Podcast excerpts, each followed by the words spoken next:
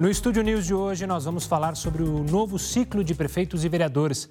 Para conversar sobre esse assunto, eu converso agora com Glauco Pérez da Silva, professor associado do Departamento de Ciência Política da Universidade de São Paulo, USP. Seja muito bem-vindo, Glauco. Obrigado pela participação. Imagina, é um prazer estar aqui com vocês. Glauco, claro que a nossa conversa tem que começar justamente pela crise sanitária que vive o país por causa da Covid-19. E aí eu lhe pergunto: os prefeitos atualmente são os que mais sofrem na questão do Poder Executivo, uma vez que essa polarização entre governadores e o presidente, isso afeta principalmente o prefeito que está de cara com a população? Ah, não tem dúvida. É, as prefeituras são as que menos têm recurso para combater do ponto de vista da, da, gestão da saúde, da gestão hospitalar. Os, os, municípios brasileiros têm unidades de pronto atendimento. Né? Os municípios não têm hospitais. Né? Os hospitais são construídos pensando regiões, o que é colocado, portanto, sob responsabilidade dos governadores. E, por outro lado, os prefeitos estão claramente muito mais próximos da população, sofrendo muito mais a pressão dos comerciantes, por exemplo, ou das pessoas que estão insatisfeitas com o lockdown, com, a proibição de sair nas ruas, de uma maneira muito mais é, é forte. Então, a pressão sobre os prefeitos é, é, a pior maneira de gerir essa, essa pandemia do ponto de vista da organização pública do país. Né? Você demandaria ter um, um, tipo de coordenação que valesse para o país como um todo e não que é, deixasse para cada cidade é, administrar ou gerenciar a crise, né? gerenciar a maneira como vai lidar com a, com a crise sanitária. O prefeito tem capacidade de proibir as pessoas saírem na rua, de, de, tentar de alguma forma controlar a circulação de pessoas, mas não tem, por exemplo, capacidade de atender os casos. É, de enfermidade, os casos graves, né? Então isso, isso é muito complicado. Deixar na mão dos prefeitos, a gente está vendo o resultado. Final agora da, de, do mês de fevereiro, o governo federal lançou um guia para prefeitos.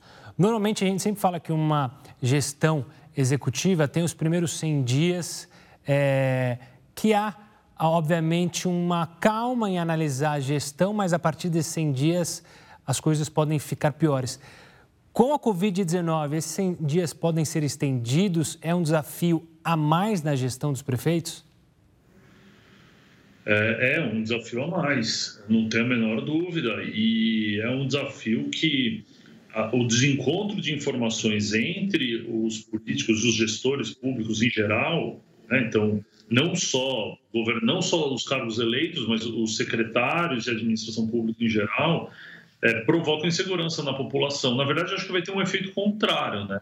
É, vai ser, vai ser um efeito de impaciência muito anterior a esses 100 dias. Ninguém vai, eu acho que dificilmente as pessoas vão ter paciência de esperar 100 dias para criticar um prefeito, por exemplo vão achar que já não está fazendo o que deveria ser menor, porque a população claramente está muito é, é, sofrendo demais as consequências dessa má administração. Então, está é, tá todo mundo cansado, todo mundo irritado com a situação de, de, restrição social, de ter que ficar em casa e tal. E isso tem respinga eles, respinga em quem toma a decisão. E, portanto, não imagino que a população vai esperar 100 dias antes de, de cobrar os prefeitos. A parte desse problema da Covid-19, é, o que, que você vê como maior desafio para os prefeitos que assumiram agora as prefeituras, ou então que foram reeleitos para esse próximo ciclo? Olha, eu, eu acho que toda a atenção vai estar em torno disso. É difícil a gente pensar qual é a, segunda posição, porque. É é, é uma questão de saúde pública que está batendo a porta já faz tempo que não, não se supera, né? Que não, não, se ultrapassa, a gente não consegue resolver. Né? Basicamente é uma onda só né, de contaminação. A segunda onda vem em cima da primeira mal, ela estava é, diminuindo, a gente já passa a sentir os efeitos dela desde o final do ano passado e a maneira como a população está se comportando está agravando isso. E os prefeitos não têm tido o esforço necessário, pelo menos o suficiente, de, de, é, de conter a população em casa, de, de conter as, a, as, saídas às ruas, tem cedido a pressão dos comer, do, do, do setor empresarial, do, do comércio, para manter atividades, para manter bares, restaurantes abertos, por exemplo, que são focos de, de contaminação. Então, a gente está vendo a consequência disso tudo. É, agora, a pressão é em sentido contrário, os prefeitos vão ser cobrados disso. É difícil pensar que a população vai agora é, é, superar isso de uma maneira rápida e, e, passar a prestar atenção em outros temas, né? Eu acho que isso está na ordem do dia e não vai sair tão cedo. Hum. É, é, Glauco, a gente tem a política hoje muito à tona no nosso país. É, se fala muito mais de política, se discute muito mais de política. Mas não necessariamente a gente teve um quadro de qualidade política. Você acredita que os prefeitos que assumiram houve esse pulo de qualidade política? A gente tem escolas hoje, é, negócios planejados para justamente preparar políticos. A gente é, pode perceber uma melhora leve que seja, ou na sua visão ainda é muito cedo é, para ter frutos desse falar mais de política na nossa sociedade? não é cedo ainda. Eu acho que eu acho que os prefeitos eleitos têm um perfil muito semelhante aos seus antecessores. Seja seja no, no, traço biográfico, então o perfil como a maior parte homem, branco, de uma classe é, é, de renda um pouco superior à média da população, é, inclusive de idade, não, tem, não teve mudança nesse perfil, também não teve mudança de ideias, me parece. Pelo menos não no geral, não na média. Eu acho que é muito cedo. Eu acho que esse é um esforço da sociedade civil, mas é, que, que, é bem-vindo, que faz, faz, faz sentido, e acho que a gente falando mais de política passa a atrair mais gente de pensamentos diferentes, vindo de, outras, de outros estratos sociais, com outras preocupações, outras é, é agendas para o debate público, isso é ótimo, isso é muito importante, mas eu não acho que nessa última eleição a gente tenha visto qualquer mudança nesse sentido. Assim. É muito cedo ainda, e ainda mais a fazer uma associação com essa com isso falar mais de política. Eu acho que isso é muito importante, mas a, as consequências são de mais longo prazo. Vai demorar mais, a gente precisa falar muito mais durante mais tempo. E na outra ponta, o eleitor, por exemplo.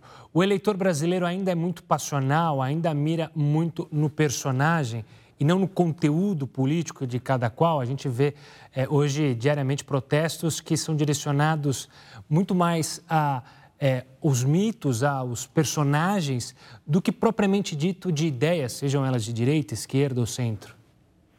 Então, eu acho que isso é um, é um, fenômeno no mundo todo. Assim, os eleitores eles, eles são influenciados de alguma, de alguma maneira por é, campanha, pelo, pelos mitos que surgem na política, pelas histórias, pelas imagens que vão sendo construídas. Eu não acho que isso é uma característica do eleitor brasileiro em particular.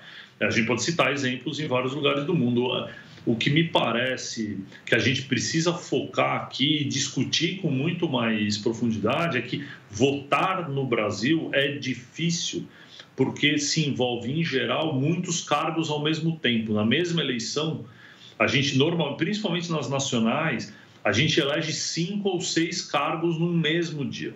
Então, isso demanda do eleitor um interesse, uma preocupação e um foco que tem que ser muito elevado para que ele saiba com consciência em quem ele está votando e por que, que ele escolhe aquele candidato, porque é cargo diferente, então, portanto, são obrigações diferentes para aquele político que vai ser eleito, são expectativas diferentes, são questões diferentes. Então, é, votar no Brasil é cognitivamente difícil. A gente precisa discutir isso trazer isso para a agenda e pensar alternativas para que o eleitor tenha um pouco mais de, de consciência na hora de votar, porque foi, foi facilitado o processo. Da maneira como é hoje, embora seja muito democrático, a gente ser, é, é, ter condição, por exemplo, de votar no deputado ou no vereador e não no, no partido só, por exemplo, a lista aberta.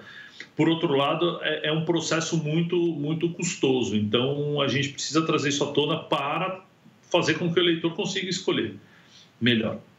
Um outro ponto, mas ainda nessa linha da participação popular, é, e voltando um pouco na pergunta anterior, é, há interesse na carreira política? A gente teve um momento ali no fim do governo Dilma em que havia o ódio ao sistema político, à política. A gente teve uma renovação, em parte, a gente tem nomes novos na política de ambos os espectros, mas você acha que há interesse na carreira política? As pessoas é, pensam em entrar na política ou ainda há muito receio de entrar nesse meio?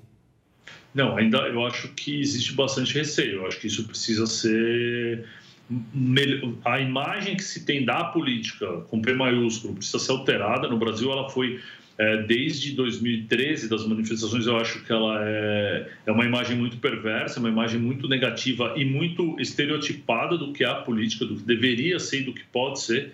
E, portanto, hoje a gente ainda vê. E acho que a eleição, a última eleição para presidente, colocou um presidente em exercício que se, se alimenta dessa má visão e que permanece falando mal da política, embora seja um político de longa data, né? então continua falando mal, né, que se fez na política, que tem toda uma carreira, tem família na política, então é político profissional e, mas ainda assim fala mal da política, ainda continua tendo essa imagem e para parte do eleitorado ainda continua sendo assim. A gente precisa mudar essa imagem, o que é muito difícil, que também em muitos países se repete mas precisa ser o suficiente para que novas lideranças apareçam. E o sistema do Brasil hoje é um tanto fechado para isso. Né? Então, é, é, um tanto difícil que novas lideranças tenham um espaço considerável e possam aparecer é, de maneira mais transparente, pelo menos. Sempre fica um candidato perdido num partido. A gente precisaria ter um sistema mais arejado, ainda que o nosso seja bastante, mas precisaria ser mais. É insuficiente hoje. Por falar em sistema, é, a gente, claro, está querendo falar sobre esse novo ciclo, falou muito dos prefeitos, mas é bom lembrar, e você falava sobre a dificuldade em votar, que a gente votou também em vereador. Acho que se a gente fizer uma pesquisa rápida das pessoas em quem elas votaram para vereador, muitas nem vão se lembrar. O vereador se tornou alguém que a gente pouco conhece, que a gente pouco é, sabe até criticar, se critica, obviamente, os parlamentares lá em Brasília, o senador, o deputado, mas o vereador fica um pouco meio que ali que a população não sabe como criticá-lo e por que devo criticá-lo, isso tanto positivamente quanto negativamente? Olha, eu acho que sim, no geral, mas ele não é o pior. Assim, meu palpite é que o pior ainda é o deputado estadual. Esse eu acho que aí as pessoas não sabem mesmo, assim. É, mas, eu, mas eu tendo a, a, imaginar que sim. É que, assim, tem alguns trabalhos, tem alguns vereadores que fazem um trabalho é, local muito claro, assim. Então, ele faz atendimento de comunidades faz atendimento de população, e mesmo em cidades de todos os tamanhos, na verdade, é, tem vereadores que têm uma atuação muito próxima de parcela da população. Então, é, para várias das soluções que o poder público tem que trazer para a parcela da população, que o executivo seria responsável, elas acontecem com mediação do vereador, ou seja, ele não cumpre o que você esperaria do papel de, de, um vereador, que é fiscalizar o executivo e propor legislação municipal, mas ele se torna um intermediário entre necessidades do cidadão e o poder, e o poder executivo. Então, nesse sentido, parcela da, do, dos vereadores eleitos são lembrados e são reconhecidos da população sim, mas não era para isso que eles foram pensados, né? não era essa a atuação esperada deles. Então, nesse sentido, tem um desvirtuamento do, do, do papel do legislador municipal. Mas seja como for, eu acho que aí ele ainda tem alguma, alguma atuação identificada por parcela do eleitorado. Né? Você tem um buraco na sua rua, procura sobre prefeitura, eles não, não resolvem, você muitas vezes procura um vereador. Né, para pedir para ajudar para resolver, vaga em creche, questões que não deveriam ser papel dele, ele não deveria fazer esse tipo de coisa. Mas ele acaba atuando nessa, nesse sentido, nessa direção. Só para fechar nossa conversa, você acha que está mais fácil ou mais difícil é, fiscalizar o papel tanto do vereador quanto do prefeito? Olha, hoje em dia, eu acho que no, assim, nessa última gestão se tornou um pouquinho mais difícil, mas em geral melhorou. A gente tem muitos sites com muitas informações, do Portal Transparência e várias, é, os próprios é, é, sites das câmaras, da, bom, da, do, da Câmara federal, do Congresso Nacional, a gente tem acesso a muita informação sobre o que os deputados, que os parlamentares fazem, né? sobre o que várias das prefeituras fazem. Então, com a lei de acesso à informação, a gente pode pedir informação para eles, né? para os órgãos públicos todos e para os administradores públicos e para os eleitos. Então, é, a gente, a, a, sociedade civil tem, principalmente organizada, tem condição de cobrar e de saber o que está acontecendo e tem muito portal de transparência. Né? Então isso, isso tem aparecido. Eu acho que hoje a gente vem melhorando nesses quesitos. Assim. A população, em geral, não olha diretamente isso, mas muita informação a partir dessas, desses sites é, circulam e isso é muito importante para um, um país que se pretende democrático. Né? Isso precisa ser amplamente divulgado, lido e repercutido. Glauco, quero agradecer demais a sua participação aqui conosco, analisando esse tema. E, claro, nosso papel é justamente é, ser um dos aliados para a fiscalização da sociedade e dos políticos. Obrigado e até uma próxima. Glauco. Imagina que é isso, estou à disposição. Um abraço. Sud News vai para um rápido intervalo, a gente volta em instantes com muito mais informação, não sai daí. Eu recebo aqui agora Eduardo Strans, consultor da área de estudos técnicos da Confederação Nacional de Municípios. Seja muito bem-vindo, Eduardo. Obrigado pela participação aqui conosco. Nós é que agradecemos, estamos à disposição né, para tentar explicar um pouquinho esse complexo momento que vivemos. Eduardo, eu confesso que quando nós nos reunimos para decidir sobre essa pauta, a gente imaginava que poderia falar sobre esse novo ciclo, olhando para transporte, para moradia, para os problemas dos municípios, as dificuldades do mandato. Mas é difícil não falar apenas de pandemia. Hoje, infelizmente, ela toma um controle de todas as preocupações dos prefeitos e vereadores. Então, para começar essa nossa conversa, eu queria justamente perguntar, na avaliação de vocês, qual tem sido o maior ou os maiores desafios para os prefeitos no combate à pandemia? Bom, é, infelizmente, né, a, a nossa, né, o nosso assunto predominante, a pauta predominante em todos os municípios do Brasil é a questão sanitária, a questão do, do, da pandemia de Covid-19. Né? Isto é, virou uma, uma questão de prioridade, né? salvar vidas e tentar, de alguma maneira, fazer com que aquele território, aquela cidade possa estar segura né, para as pessoas que vivem uh, ali, né, e aí o gestor público, né, o prefeito, a prefeita, os secretários e os vereadores uh, têm que cuidar muito disso, né, da saúde da sua população. E acarretando esse, esta questão né, em todos os impactos econômicos advindos de uma pandemia que já está durando aí um ano e do qual, né, infelizmente, estamos numa fase bastante aguda neste momento. Eduardo, a gente tem visto, principalmente em cidades próximas, acho que a gente tem como exemplo é, aqui na Baixada Santista, durante o Réveillon, por exemplo, que uma cidade é, determinou o fechamento da praia, a outra não determinou, e aí uma foto por cima via claramente a, a diferença. É, como que essa dificuldade em fazer política entre municípios próximos tem ajudado o vírus?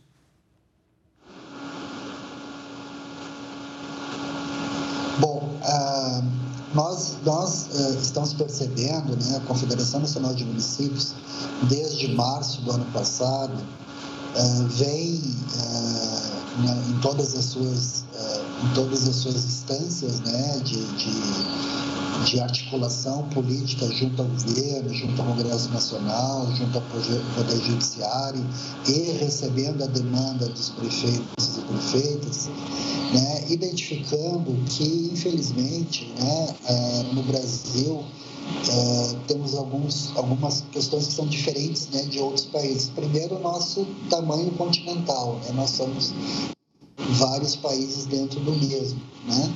E depois nós temos uma federação né, onde existe a União, que tem as suas responsabilidades, os estados têm as suas e os municípios têm as suas. E desde lá para cá falta, né, está faltando uma coordenação nacional. Né? Como não há uma coordenação nacional, Uh, cada gestor, né, e isso é extremamente natural e, e, e cabe a ele, né, tentar uh, fazer, uh, tomar atitudes que nem sempre são, são populares, né, geralmente são atitudes impopulares para tentar resolver o problema dentro da sua localidade. E aí você vê né, municípios que fazem fronteiras um com outros e que tomam atitudes diferentes, porque levam uh, em conta questões diferentes, né? a questão do, dos direitos no seu município, a questão do turismo, a questão da atração de recursos, a queda de arrecadação. Então, isso é uma cesta enorme né, de condicionantes para que, para que esses gestores tomem atitudes. Mas isso uh, ocorre, né, já ocorreu ano passado muito, em março e em abril do ano passado, quando várias cidades rapidamente tomaram medidas né, de decretação de calamidade e, e, lockdowns e fechamento e logo depois abriram porque também há uma pressão da própria sociedade. Né? Então você tem de um lado né, uma, uma, uma, preocupação de manter a saúde sanitária da sociedade e no outro lado você também tem a pressão né, do, da, da, da, dos comerciantes, né, da população economicamente ativa daquela cidade que clama né, por emprego, por renda e assim por diante. Então você tem um, uma, uma, discussão que não deveria ser assim no Brasil. Né? Eu acho que a gente já aprendeu, ou pelo menos está aprendendo com outros locais do mundo, né, que poderia ser feito de outra maneira. E, Eduardo, uma questão, você falou justamente sobre as restrições é, e também mencionou que o Brasil é diferente é, é muito mais complexo que outros países. A gente tem municípios como São Paulo, que poderiam ser considerados um país, se a gente olhar o tamanho da população e o tamanho da cidade, e o próprio prefeito Bruno Covas disse que é impossível fazer um lockdown aqui em São Paulo. Mas, em compensação, você tem municípios é, de médio porte que conseguem é, realizar um lockdown e de pequeno porte também que podem seguir essa linha. Qual é a diferença, você tem sentido, das dificuldades entre os prefeitos de pequenos e médias cidades para os prefeitos das grandes cidades? A diferença, assim, no, no hoje, né, uh, o problema está tá espraiado né, em todo o território. Claro que uma cidade maior, uma cidade como São Paulo, ou uma outra cidade aí, Santos, né, propriamente, ou qualquer outra cidade de, que tenha muita população, os desafios são mais complexos porque os problemas são mais complexos. Mas mesmo nas pequenas cidades, o problema está semelhante. Né? Proporcionalmente, você vai ter, você infelizmente está tendo, né, quantidade de óbitos Uh, parecidos e contaminação muito, muito parecida. Né? Então, numa pequena cidade de São Paulo, como Borá, né, que hoje tem 900 habitantes, se você vai falar lá com o gestor, o problema dele é também é, grande para você conciliar todas essas ações que têm que ser tomadas. Né? Você tem que restringir a, é, a, a circulação, você tem que evitar a aglomeração né, das pessoas, ao mesmo tempo você também, as pessoas precisam ter recursos, né, precisam ter, ter emprego, precisam ter renda, precisam ter comida, né, então uh, o, só difere, eu acho que o tamanho do problema, mas o problema ele é, é entre todos, né, desde o pequeno quanto o grande. Claro que São Paulo, né, o prefeito Bruno, deve ser muito mais complexo qualquer tomada de decisão, né? Porque qualquer decisão que ele tomar, ele vai estar influenciando milhões de pessoas, né? Uh, mas no sentido assim da gestão propriamente dita, uh, é muito complexo isso, isso uh, eu acho que se estende, a gente pelo menos ouve na né, Confederação Nacional de Municípios, esse problema desde municípios grandes né, até pequenos municípios no interior do interior do Brasil que estão sofrendo uh, na mesma proporção o problema. Eduardo, eu queria tocar no tema vacinação. O Congresso aprovou a medida que justamente abre espaço é, para municípios, estados e também empresas comprarem a vacinação. Como vocês da Confederação avaliam essa possibilidade dos municípios comprarem a vacina? Vocês temem que isso possa é, acabar desorganizando o Plano Nacional da Vacinação? Qual é a avaliação de vocês? Bom, aí nós temos algumas coisas que precisamos é, esclarecer, né? É, a lei aprovada no Congresso né? e depois o, o, próprio regulamento que a Anvisa publicou alguns dias depois, ele prevê que o seguinte, é, estados e municípios, né? União, estados e municípios são responsáveis né, pela, pelo Programa Nacional de Imunização. E estados e municípios podem adquirir vacina desde que né, haja uma falha no plano nacional. Né? Então, esta falha no plano nacional eh, ainda não foi regulamentada. O que é uma falha do plano nacional? É a aquisição das vacinas pelo governo federal e a não entrega, né? é a lentidão do governo federal em comprar as vacinas e distribuir. Então, hoje, hoje em dia, no dia de hoje, 23 né, no dia de hoje, nós temos uma, a seguinte questão: se algum município ou estado comprar vacina, que é muito difícil porque não há a, a, oferta no mundo inteiro, ele vai ter que entregar essas vacinas para o Plano Nacional de Imunização e vai ser distribuído pelos critérios do plano. Então, se um município ou estado adquire ele não vai usar aquelas vacinas, ele vai ter que entregar isso ao plano nacional.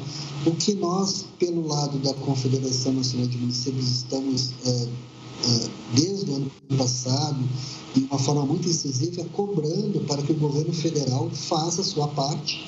A responsabilidade dele é a, a, aquisição das vacinas e a distribuição pelo Plano Nacional de Imunização. Né?